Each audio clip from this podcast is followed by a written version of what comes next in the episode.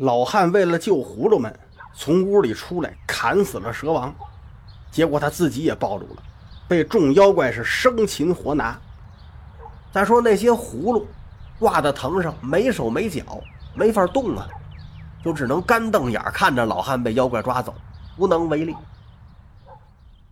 再说蝙蝠将军回到妖洞，向蛇蝎二妖禀报了事情的经过。俩妖王一听把老头抓住了，非常高兴。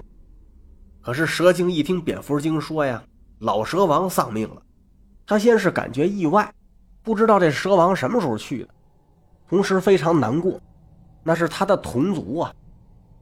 他瞪了蝎子精一眼，心说要不是你奚落蛇王啊，说他年老，他能赌气抓葫芦去吗？这事儿都怨你。蝎子精觉着理亏，毕竟这事儿跟他有关呢，所以他低头一句话也不说。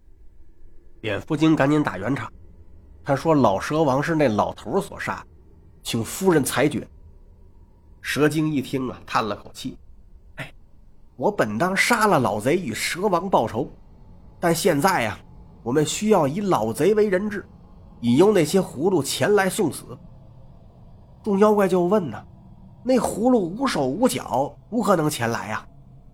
蛇精就给他们解释说：“他们呀，并非是葫芦。”而是借葫芦孕育，就好像那燕雀呀，从蛋里边孵出来，成熟了，它就破壳而出。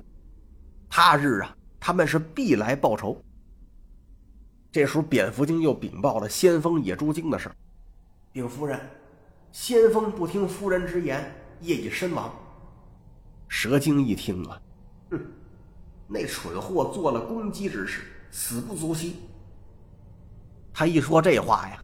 给那蝎子精吓得够呛，这怎么回事啊？他是个蝎子呀，这蝎子就怕公鸡。您看那《西游记》里边那蝎子精，谁都不怕，连如来都敢蛰。但是这大公鸡卯日星官一来呀，他就没辙了。这就是一物降一物。这蝎子精害怕的同时啊，也很疑惑。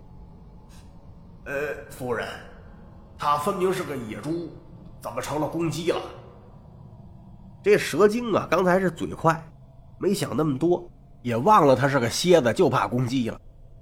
一看吓着这蝎子精了，赶紧就赔罪。哎，大王恕罪，臣妾说的呀是一句歇后语，公鸡相斗，全凭一张嘴。蝎子精这才放下心来，吩咐众妖怪把老头给押下去关起来了。话分两头。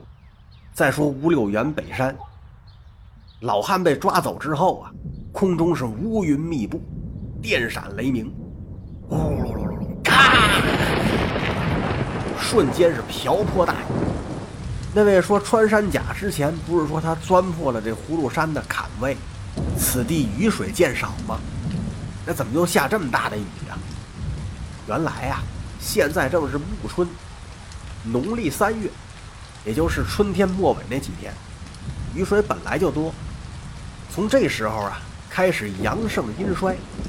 再者呀，上天也是同情老汉的遭遇，故而是天降大雨。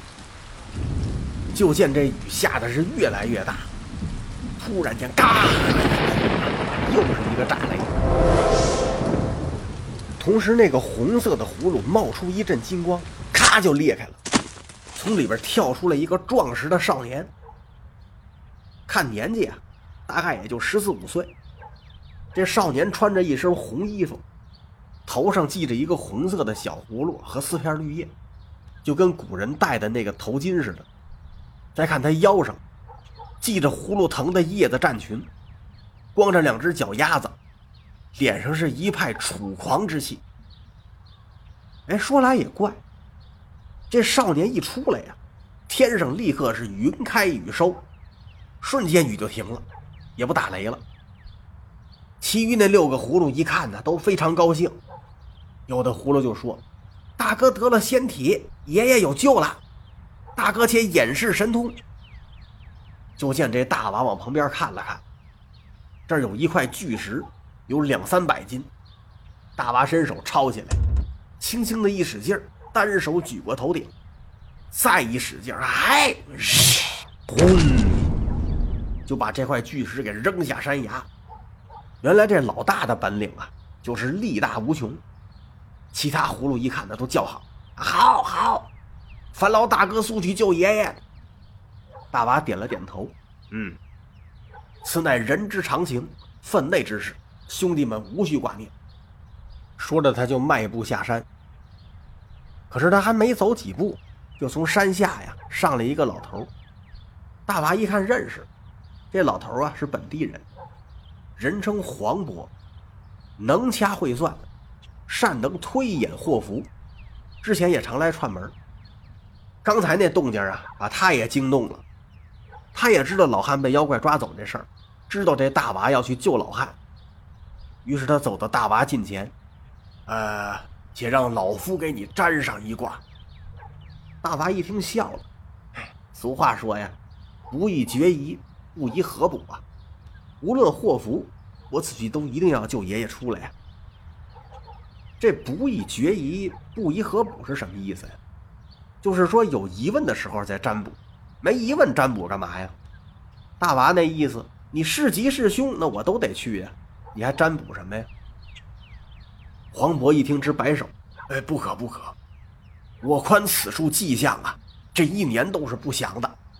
小哥，你此去啊，恐怕是凶多吉少。大娃摇了摇头，话虽如此呀，我要是不去，倘若爷爷被妖精所害，皆我之罪也呀。黄渤一听啊，也不好再拦着了。啊，既然如此，凡事务必谨慎。大娃冲他拱了拱手，告辞。说完就迈步下山。那么有人问了。这大娃怎么找这妖洞啊？这个呀，您不用替他操心。